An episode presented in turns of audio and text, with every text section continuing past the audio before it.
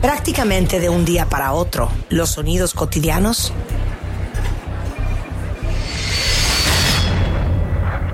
se apagaron. No había coches, ni conversaciones y risas en los restaurantes. En plena primavera, la cuarentena nos forzó a estar en casa y nuestro mundo quedó en silencio.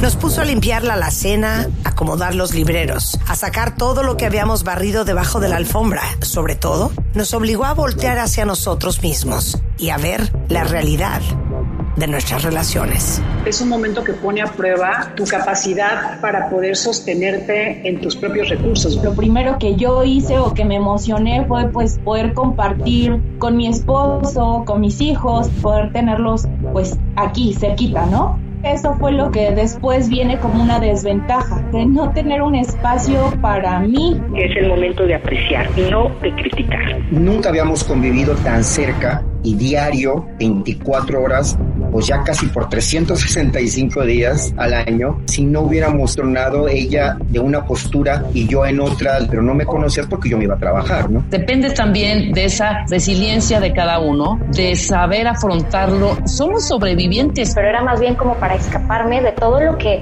no me estaba gustando de mi entorno y de mí. Cuando ya no se soportan es que ya era horroroso. Es algo sobre lo que hay que tomar conciencia todos los días. Este año planeábamos cosas que no salieron, pero sí salieron otras que no planeamos. No vas a vivir siempre bajo estas circunstancias. Nuestras historias de amor cambiaron profundamente. Quienes vivían separados empezaron a pensar en vivir juntos. Quienes estaban juntos se dieron cuenta que pasaban muy poco tiempo conviviendo y a veces ni se conocían. Testimonio de Aarón, esposo y papá. Yo me declaro TOC del orden, de la disciplina, de la rutina. Yo soy muy estructurado en esa parte. Toda mi vida ha sido así y mi esposa es todo lo contrario. Entonces, el haber eh, estado los dos en home office, mi jefa de repente me decía, ¿quién está hablando? Eh, oigo ruido. A final de cuentas, mi orden y disciplina, ella la conoció, la entendió y dijo, ¿sabes qué? Que pues definitivamente, pues ahora sí que tú eres el que le das movimiento a esta casa, a este departamento, ¿no? Mario Guerra, tanatólogo y psicoterapeuta. Y muchas personas ven en la misma situación diferentes oportunidades. Hay quien, por ejemplo, ya habló de gratitud, hay quien habla de encontrar oportunidades, porque finalmente es eso, ¿no? El haber estado guardados nos permite encontrar cosas que no hubiéramos visto. 2020 no es un año perdido, o uno que quisiéramos repetir o pensar que no cuenta, porque contó y mucho. La pandemia nos obligó a enfrentar los problemas, acelerar las conversaciones que habíamos dejado para después, a mejorar nuestra capacidad de ser pareja o a ver al otro a los ojos para reconocer que la historia había terminado. Eduardo Calixto, doctor en neurociencias. Hemos sacado lo mejor y lo peor de nosotros en esta etapa con respecto a los que queremos. Y amén de todo esto, el cerebro tiene una limitante para tener amigos y para querer a los familiares. El cerebro no puede tener más de 15 mejores amigos. Nos damos cuenta que las verdaderas amistades se hacen más fuertes en momentos de crisis y sabemos decirle adiós a los que realmente no deberían de estar en nuestra vida. Ana Mar Orihuela, psicoterapeuta. Se requiere una vinculación primero muy profunda contigo y también una vinculación con los demás. Por ejemplo, ¿cuántos están reencontrando con sus hijos? ¿Cuántos de ustedes están reencontrándose con aspectos de su pareja que no funcionan o con pláticas que han dejado pendientes por años? Eh, situaciones que has estado postergando con tus relaciones fundamentales. O sea, yo creo que este confinamiento sí nos pone ante nuestra realidad de cómo nos estamos vinculando en la vida con nosotros mismos y con los demás.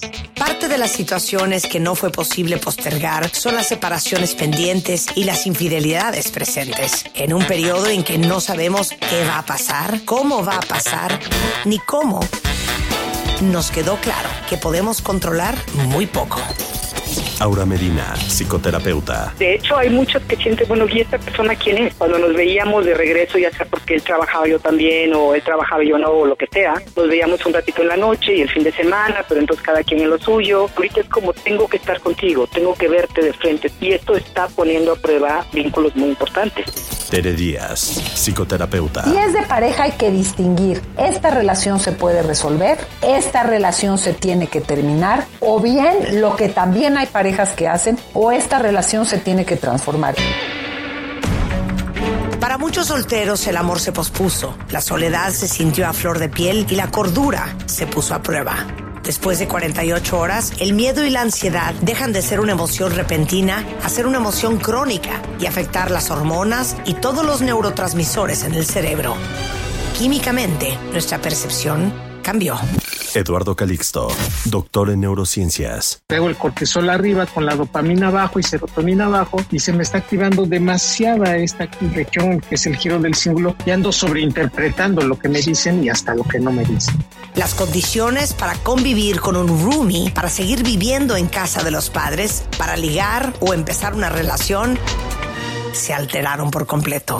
Testimonio de Mayra, profesionista. Pero era más bien como para escaparme de todo lo que no me estaba gustando de mi entorno y de mí. Llevo algunos meses trabajando, pero sí ha sido interesante encontrarme con una parte de mí que yo no conocía, de, de cómo reacciono ante ciertas situaciones, tanto conmigo misma como con la gente, y quererme sí escapar de lo que estoy viviendo en algunas ocasiones y de cosas que extraño, evidentemente. Álvaro Gordoa, experto en imagen pública. Aunque no lo creamos, todos estamos haciendo nuestro mejor esfuerzo. Aunque tú piensas que pues parece que mi suegro, parece que mi roomie, no, todos estamos llevándolo de la mejor manera posible. Todos queremos salir de esta, todos queremos que nos vaya bien, todos tenemos miedo y por lo tanto no es momento de juzgar porque desde la trinchera del otro te lo apuesto que está haciendo su mejor esfuerzo. 30 millones de niños, niñas y adolescentes dejaron su rutina, su escuela, de ver a sus amigos para integrarse al sistema aprendiendo en casa. Mamás y papás de repente se vieron obligados a dirigir circos de muchas pistas. En el mismo espacio, trabajar, acompañar el aprendizaje de los niños, llevar la casa y encontrar minutos de tiempo personal. Testimonio de Adriana. Mamá. Tengo 31 años, tengo dos hijos, uno de 14 y otra nena de 6 años. Ha sido como etapas, ¿no? Creo que empezamos todos a limpiar y a hacer esas cosas que teníamos como en el tintero. Lo primero que, que yo hice o que me emocioné fue pues poder compartir con mi esposo, con mis hijos, poder tenerlos cerquita, ¿no? Creo que eso fue lo que después viene como una desventaja, de no tener un espacio para mí. O sea, las mañana pues yo estaba solita, salía, ¿no? Y de pronto es solamente cumplir el rol de mamá. La parte más complicada que se me ha hecho poder tomar una rutina y los horarios para poder decir, esta soy yo y este es mi tiempo. Aura Medina, psicoterapeuta. Cuando cada, cada quien está ocupado en sus cosas, como que no es tan fuerte la, la situación, pero cuando nos encontramos que no hay una estructura clara para permitirte también como regresar a ti y ser esa persona que eres aparte de ser mamá o papá o pareja, necesitas empezar a hacerlo. La revista de Psicología Clínica en Niños y Adolescentes publicó varios estudios sobre los efectos del confinamiento en los más chiquitos. Además del riesgo de contagio al virus, papás, mamás y especialistas pusieron su foco en la prevención de problemas emocionales en edades muy vulnerables, como la infancia y la pubertad. De los niños entre 5 y 11 años consultados para un estudio, 64% se han sentido solos y 61% frustrados. 3 de cada 10 ha sentido ansiedad, tristeza, enojo y preocupación. Testimonio de Adriana. Mamá. Que, que, ellos entiendan de pronto que cuando estoy trabajando, estoy trabajando. Puedo estar en el baño, puedo estar en una llamada y es mamá, ahorita es urgente, necesito esto o no encuentro tal cosa para la clase. Es complicado que nos vean aquí todo el tiempo y que crean que, que estás disponible. El tiempo frente a las pantallas aumentó radicalmente. Las rutinas se pusieron de cabeza, los horarios para dormir o hacer ejercicio desaparecieron. Mamás y papás se enfrentaron a estilos de crianza diferentes y el gran reto para la mayoría fue poner límites sin perder la cabeza o dañar la relación. Vidal Schmil, pedagogo. Todos los adultos que educamos debemos ser una red en la que el niño o la niña cuando comete errores, no me importa la edad, puede ser también un adolescente, va a tener una red que lo va a sostener, lo va a contener. Tiene que tener la suficiente tensión para detener, pero no tanta tensión como para expulsar. ¿Cómo quieres contar tú tu historia del 2020? Puede ser un año perdido, meses que es mejor no recordar, pero también puede ser la historia de un año que nos sacó de la zona de confort, que nos puso, que nos impulsó a revisar nuestra vida y nuestras relaciones, a tomar responsabilidad de nosotros mismos y entre las pérdidas, en medio del dolor, de la sana distancia y la soledad, se sembró una semilla en cada uno. Si la pandemia nos deja una lección sobre nosotros mismos y nuestras relaciones, y es que tenemos la oportunidad de producir la vida que merecemos vivir a partir de hoy. Y en esa vida están las relaciones que elijamos cuidar y que vamos a nutrir. Hoy, más que nunca, sabemos que las amistades, los amores y las pasiones no se dan solas, que tenemos todos los recursos interiores para crearlas, porque nos quedó claro que la relación clave para una vida feliz, la más importante, la que más debemos cuidar, es la que tenemos con esa persona frente al espejo, con uno mismo. Esa es la historia que te toca contar a partir de hoy. Tu 2020. La mejor historia de todas.